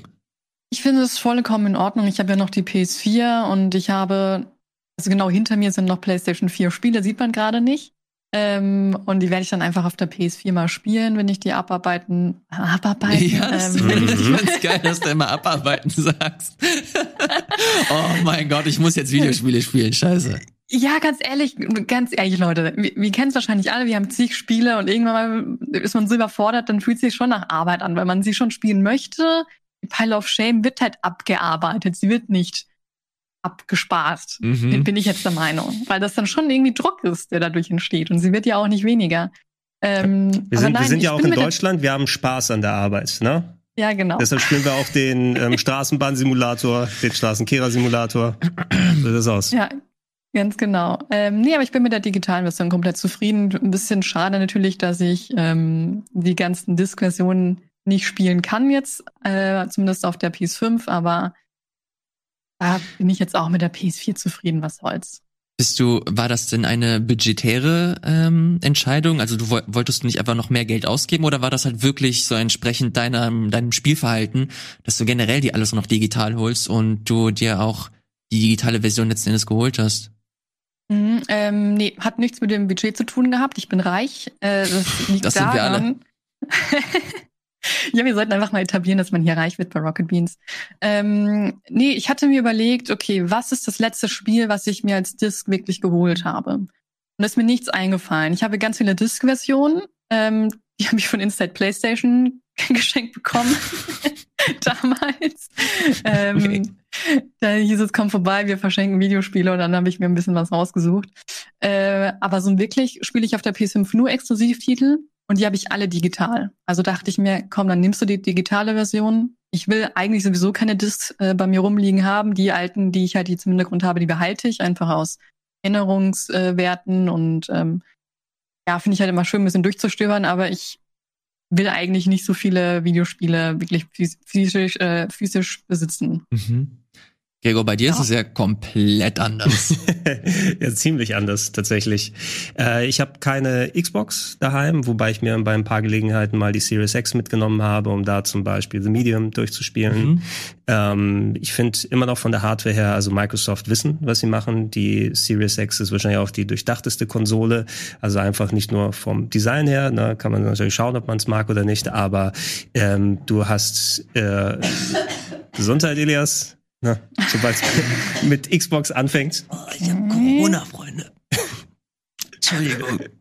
Da ist ein Krümel im Hals, wolltest du sagen. Mhm. Ähm, die, die Xbox selber ist äh, wirklich, äh, die Menüs funktionieren also super, der Controller ist gelungen. Ich finde es toll, dass sie so leise ist und einfach problemlos arbeitet. Die Spiele laden schnell. Mit der Smart Delivery musst du dich nicht wirklich darum kümmern, dass du die richtigen Versionen und so weiter da bekommst. Ähm, für mich hängt es eben immer von den Spielen da ab und der Großteil der Spiele, die ich spiele, sind auf der PlayStation-Plattform. Und äh, ich muss sagen, ich habe die ähm, Disk-Version von der PS4, habe den Dis das Disk-Laufwerk auch nicht wirklich benutzt bisher, aber du müsstest ja die Möglichkeit für die Handvoll Disks dann haben, die dann noch bei dir daheim sind. Bin auch schon vor langer Zeit auf digital umgestiegen bei den meisten PlayStation 4 Sachen.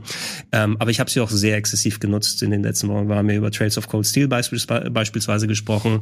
Ähm, dadurch, dass ich meine PS4 eben verkauft habe und ich hatte ja eine PS4 Slim, aber seit längerer Zeit ein 4K-Fernseher bei mir stehen. Mit der äh, PS5 kannst du jetzt natürlich diese ganzen alten Sachen in 4K, in mhm. PS4 Pro-Qualität Qualität mindestens ja. nachholen. Es war ganz schön, diese ganzen RPGs zum Beispiel dann in voller Qualität dann da drauf zu sehen.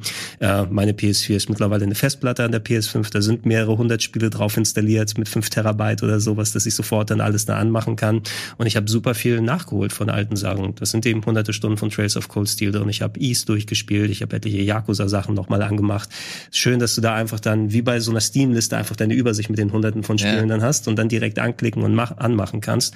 Das Einzige, was ich bei der PS5 eben sagen würde, Vielleicht zwei kleine Sachen sind es. Äh, einerseits äh, das Spulenfiepen, da hatten wir ja schon mal drüber gesprochen. Ne? Das ist dann dieses äh, Krummeln, was du hörst teilweise von der PS3 durch da, wie sie verbaut ist. Also der Lüfter dreht zwar nicht hoch, aber das ist dieses komische Rütteln, je nachdem, ja. was alle Modelle wohl betrifft. Und wenn du dann einen ganz leisen Part im Spiel hast, hörst du den auch. Ansonsten bleibt die aber vergleichsweise eben leise, weil der Lüfter jetzt nicht hochjault und äh, der DualSense so ein kleines bisschen. Ne? Also uh. immer noch, der DualSense ist ein toller Controller, aber all die Spiele, die ich gespielt habe, nutzen den natürlich nicht aus, weil nicht alle sind Astrobots und äh, die ganz brandneuen PS5-Spiele, die du damit zockst, die dann diese Funktion da drin haben. Ich finde immer noch, der DualShock 4 liegt besser in der Hand bei mir. Mhm. Ne? Ähm, und äh, da man den ja auch für die PS4-Spiele benutzen kann, packe ich den dann meistens ran oder je nachdem, wer ist gerade aufgeladen, spielst du mal mit dem, mit dem. Na, äh, aber ich habe gemerkt, wenn du da jetzt nicht dann diese äh, DualSense äh, speziell Schock-Effekte, Rütteleffekte dann in dem Spiel drin hast, dann bin ich weiter immer noch für mich persönlich mit dem mit dem DualShock 4 besser bedient, weil ich den einfach handlicher finde ähm, und ähm, auch das Steuerkreuz da ein kleines bisschen besser. Ja. Also das, das ist einfach so, so ein großer Klotz, den du da in der Hand hast. Ne? Ja, ich, ich finde, er, er hält sich, also er, man kann ihn sehr, sehr gut halten. Ich fand, also Astrobot ist halt echt abgefahren. Aber selbst das, wir haben es ja hier ein bisschen gespielt. Das fand ich, also es war das erste Mal, das fand ich richtig cool. Dann habe ich, äh, hab ich die Konsole irgendwann bekommen und dann habe ich es versucht, am Stück auch durchzuspielen, mhm. weil es auch verhältnismäßig kurz ist. Und meine Hände haben mir richtig wehgetan am Ende. Das war oh. wirklich, das war wirklich anstrengend. Hast du also mehrere Stunden dann wirklich mit den vollen, ja, ja. mit den vollen Effekten? Ja. Ist auch, auch so eine Sache. Ich habe jetzt nicht so viele Stunden mit Astrobot verbracht hintereinander, aber das kenne ich auch von, also als als das mit dem mit dem Rumble-Effekt angefangen hat, dann wurde er ja auch sehr inflationär benutzt in Spielen und manche haben einfach bei jeder kleinsten Gelegenheit angefangen zu wackeln, zu rütteln, super stark oder so, dass ich auch dann dabei war, das Ding teilweise mal abzuschalten oder runterzudrehen, mhm. äh, wo du sagst, hey, das ist einfach eher kontraproduktiv, ne, wenn du die ganze Zeit dieses Rütteln dann da drin hast. Und eventuell wird es auch irgendwas, was du dann, das ist so dieses, das VR-Problem von früher, ne? Wo du dann merkst, okay, VR ist cool, wenn du mal das kurz probierst und jetzt versuchst mal Resident Evil zu spielen und sechs Stunden gleichzeitig im VR drin zu sein. Ne? Spiel Ja. mal einen ganzen Tag ein Game, wo dann volle Pulle gerüttelt wird. Äh, ja, rütteln ist eigentlich ein gutes Stichwort, weil ich weiter zum Disklaufwerk äh, wollte bezüglich der PS5. Du meintest, dass du keine großartigen äh, Macken festgestellt hast. Äh, nee, nicht wirklich. Bei dem Disklaufwerk kann ich eine Sache anmerken, aber das habe ich schon damals so beim, beim Ausprobieren gemacht. Ähm, ich ich habe immer das Gefühl, dass die Disks falsch rum reingelegt werden müssen. ne? Also ich habe sie bei mir hochkant stehen, die Das, PS5. äh, es gibt es aber richtig viele Artikel, die genau dieses Problem ansprechen. Ja, genau, ne? Also weil normalerweise ist es ja so, wenn du die Konsole flach hinlegst, ne, dass dann ähm, das Disklabel oben ist sozusagen, ne? Dass das Disklabel oben ist und die in und so weiter runter, damit der Laser das irgendwie lesen kann. Aber du musst sie andersrum ja bei der PS5 reinpacken. Und da hatte ich so das Problem beim ersten Mal, als ich die instinktiv so rum reingepackt habe und ja, ich kann nicht nicht lesen, was ist denn jetzt los, ne? Ah. Dann ach du Scheiße, nee, so rum. Ne? Also es ist aber auch nur eine Art der Bauweise oder sowas. Da muss man sich äh, dabei selber aufhalten, bevor man die Disk falsch rum reinpackt. Ich ertappe mich immer wieder dabei. Also ich, ich habe die Disk-Version und ähm, wenn ich mal Disk reinmache, also ich, ich spiele ab und zu mal No Man's Sky, weil du da auch direkt die, den PS5-Patch kostenlos kriegst.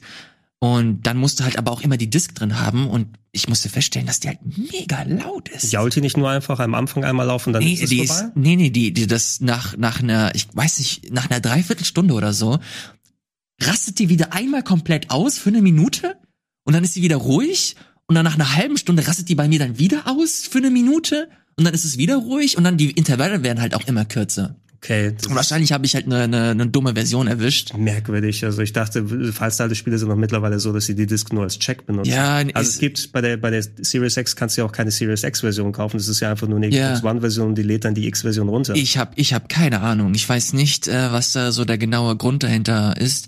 Aber das fand ich doof. Und dann äh, be ähm, beneide ich so ein bisschen Chiara, die halt eine digitale Version haben, weil bis auf, original bis auf No Man's Sky, was ich halt auch wirklich nur reinmache, weil ich die PS5-Version spielen möchte, habe ich keine digitalen Spiele mehr. Mhm. Äh, keine keine äh, Disk-Spiele mehr und habe alles nur noch digital. Äh, das finde ich ein bisschen schade, dass sie da gerade sowas den. Wobei hieß es nicht auch, dass so, so Laufwerkgeschichten oder auch der Lüfter, dass das noch noch leiser gemacht wird per, per Mhm. Patch? Ich weiß nicht, wenn du, wenn du ein Laufwerk leiser machen willst, musst du es langsamer drehen lassen einfach. Das heißt, Ja. dass es langsamer ist. Und auch, ich habe auch das Series X Laufwerk ausprobiert damals mit Disk. Ich habe ein paar Xbox One Disk gehabt und ähm, es ist nicht leiser und nicht schneller als bei der Xbox One. Ne? Mhm. Da brauchte ich, um Diablo 3 zu installieren, 45 Minuten oder sowas mit voll Jaulen die ganze Zeit bei der Series X. Ne? Und ähm, es ist zwar gut, dass es noch drin ist, aber genau aus den Gründen würde ich mittlerweile auch fast eher immer Digitalversion bevorzugen, wenn es jetzt nicht unbedingt einmal kurz hochjaulen ist für den Check und dann bleibt es ruhig. Mhm. Wenn es immer wieder dann aufjault, dann nein, danke. Ja, ich lese hier auch gerade, dass äh, sich das Update primär so auf USB-Laufwerk und so konzentriert, also dass du das im Nachgang äh, nochmal äh, nutzen kannst. Wie empfindest du das in diese Richtung, Gregor? Weil du ja jemand bist, der auch auf sowas zurückgreift, auf USB-Laufwerke und die PS5 und auch die äh, Xbox Series X. Die haben ja ein neues, eine neue Festplatte, ein neues Festplattensystem, die sind viel, viel schneller. Bei der Xbox hast du das jetzt mit so kleinen Cards, die du, die für sehr, sehr viel Geld kaufst. Bei der PS5 müsstest du dir theoretisch eine eigene Festplatte kaufen, die halt äh, die Geschwindigkeit hat, die diese Spiele Wenn voraussetzen. mir Sony mal nennen würde, was für eine Festplatte da reinpasst überhaupt, ne? Was Ach, das haben die noch gar nicht irgendwie Also vielleicht ist es, wo wir es gerade aufnehmen, mittlerweile schon ein Modell draußen, weil da wollten sie sich ja darum kümmern, aber das war's ja. Ne? Es sind noch keine Modelle zertifiziert von den SSDs, die du reinpacken kannst. Und ich weiß nicht, ob wir das hier auch schon mal spekuliert hatten in der letzten Woche oder so. Es ist ja auch die Wärmeentwicklung, die bei so einer SSD entsteht. Du baust die ja intern, du musst dir die Klappe wegnehmen und da ist so ein Slot, wo du die dann reinschrauben und einstecken kannst. Ähm, und ob Sony vielleicht das von Anfang an erstmal, okay, lass uns das mal herausfinden, wie wir das mit der Wärmeentwicklung machen, ob du da noch einen Kühler oder sowas brauchst, wenn die nicht zu heiß wird und dadurch die Leistung der Konsole eingeschränkt wird. Also da ist auch noch nicht alles hier richtig gelöst. Immerhin hast du bei Microsoft diesen externen Slot mit den kaufbaren Seagate Platten, ne, Ja. die aber auch entsprechend teuer sind. Ähm, für die eigentlichen USB-Funktionen ist es so relativ, also du benutzt ja hauptsächlich zum Aufladen der Controller. Die ähm, externe ähm, USB-Festplatte für PS4 ist ja kein Problem, die muss ja nur mit USB 3.0 laufen und da konnte ich die Spiele vernünftig drauf laufen lassen.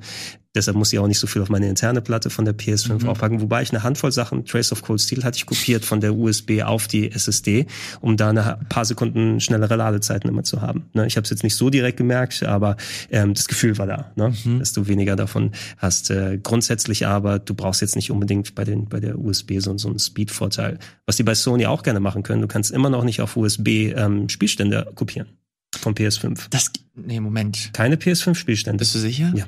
Oh, das, das geht mit PS4-Spielen. Mit PS4-Spielen geht es, aber Ja. PS5-Saves musst du die Cloud benutzen. Ich Ja, zahle nicht ja. für PS Plus, weil ich bin kein Online-Spieler, kann mich mal kreuzweise. Das heißt, ich kann nicht auf Cloud-Saves zugreifen und ähm, wenn mit meinen PS5-Saves was ist, sind die weg. Das hat mich ja, äh, Fabian hat das mal damals erwähnt, als er hier die Session vorbereitet hat, dass er seine Saves nicht ähm, verschieben konnte, also zumindest über USB. Aber das ist eine andere äh, Geschichte. Chiara, nochmal die Frage an dich als äh, PS5-Besitzerin äh, seit Tag eins, zumindest was die digitale Version betrifft, würdest du den Kauf auch weiter empfehlen? Also sollten sich Leute, wenn sie die Möglichkeit jetzt haben, sollten sie sich eine PS5 kaufen? Äh, nö. Also ich würde wirklich warten, bis mehr Spiele zur Verfügung stehen. Ich habe das Gefühl, man ist noch ein bisschen in der Findungsphase, auch bei beiden Konsolen. Da sollte man noch abwarten. Ähm, ich habe es halt gemacht, weil ich cool sein wollte. ja, das ist keine gute Message. also wenn ihr auch cool sein wollt, dann holt's ihr euch. Oh, je. Nein, ernsthaft, nee, man kann echt drauf warten. Also was spielt man denn da schon großartig? Ja. Äh, Ich, Also ich, es gibt halt keine Exclusives so richtig, außer Demon's Souls und Spider-Man. Weil ich das grundsätzlich eben, das kannst du genauso auf die Xbox dann eben beziehen. Das gilt für beide Konsolen. Mhm. Ähm, je nachdem, in welchem Ökosystem du unterwegs bist, wenn ich nicht meine ganzen PS4-Games hätte, dann bräuchte ich die PS5 auch nicht. Aber dass sie wesentlich pflegeleichter ist und, und äh, leiser und so weiter als die PS4, ist eben jetzt meine Go-To-Konsole geworden, wobei ich viel mehr PS4 auf der PS5 gespielt habe. Das gilt Mhm. für die Series X genauso. Da gibt's ja auch nichts Exklusives oder so. Mhm. Also das Halo ist ja auch noch nicht mal lange draußen. Ja. Da sagt man auch, dann spiele ich die Xbox One, spiele dann die 360-Sachen eben. Ja, also ich bin da, ich bin da auf jeden Fall auf deiner Seite, Kia. Ich habe sie mir nur geholt, weil ich die Möglichkeit dazu hatte und ich einfach, wenn die großen Spiele draußen sind, ähm, ich nicht irgendwie auf Lieferengpässe abhängig äh, sein wollte. Aber jetzt auch nach, nachdem ich sie jetzt zwei Monate oder so, glaube ich, habe, man braucht sie halt absolut gar nicht. Es werden jetzt interessante Spiele kommen. Du hast Returnal äh, von äh, von den Leuten, die auch Hausmark. Hausmark, vielen Dank, die ganzen Twin-Stick-Shooter unter anderem gemacht haben. Äh, du hast Horizon, das jetzt äh, im Laufe des Jahres rauskommen soll. God of War soll angeblich noch dieses Jahr rauskommen. Also da sind schon ein paar, Ratchet kommt jetzt bald raus. Ähm, da sind ein paar echt interessante Spiele, die für die PS5 rauskommen. Bei der Xbox hast du Halo, das dieses Jahr hoffentlich rauskommen wird, aber auch andere interessante Geschichten. Du hast das neue Spiel von Rare, Everwild heißt das, glaube ich. Und ist jetzt schon raus? Nee, das wird wahrscheinlich noch Jahre dauern, bis das, bis das Ding äh, erscheint. Du hast Fable, das auch Jahre dauern wird. Ja, aber für dieses Jahr ist ja nix außer Halo, oder? Nee, nee. Und aber dafür hast du halt, äh, wie Chiara schon meinte, du hast den mega krassen Backlog, der nochmal hochgezüchtet wurde. Du kannst den in geil spielen, du hast den Game Pass. Und den muss man äh, erwähnen im Zuge der, äh, der Xbox, weil das halt einfach ein wichtiges, ähm, ein wichtiges Perk ist, was diese Konsole betrifft. Natürlich ist das äh, ist äh, so, dass der Titel Zwischenfazit ist natürlich auch ein bisschen mit einem Augenzwinkern, weil nach drei Monaten kannst du kein Zwischenfazit ziehen. Das ist vielmehr so eine Bestandsaufnahme, wie wir die Konsolen aktuell so empfinden. Und ich glaube, ich würde für jeden von uns sprechen, wenn ich sage, dass wir, dass jetzt niemand unbedingt ähm, zu den Angeboten hinterherjagen Ja, muss. Bei all dem Gerangel darum, oh, wie viele Konsolen gibt es, bekommt man noch eine, bekommt man nicht, also das ganze typische FOMO, was man hat, Fear Ja. of Missing Out, es ist halb so wild gewesen im letzten halben Jahr, ne? Also es ist schon cool gewesen, Demon's Souls zu spielen und die ganzen anderen Sachen zu machen, aber wer noch eine alte Konsole hat, kann sich mindestens genauso gut durcharbeiten. Auch mit Game Pass zum Beispiel im Xbox-System. Und das soll es tatsächlich auch für heute gewesen sein. Vielen, vielen Dank, äh, Chiara, dass du dabei warst. Gregor, für dich gilt natürlich dasselbe. Und natürlich auch für euch da draußen. Wenn euch das gefallen hat, dann äh, sagt's uns sehr gerne, indem ihr einen Kommentar schreibt, indem ihr einen Daumen nach oben gebt, indem ihr abonniert oder, wenn ihr richtig krass seid, den Rocket Beans Supporters Club ansteuert. Das äh, würde uns sehr, sehr freuen. Äh, Feedback ist natürlich auch gerne gesehen im Forum. Äh, wir bedanken uns nochmal. Macht's gut und bis zum nächsten Mal hier beim Game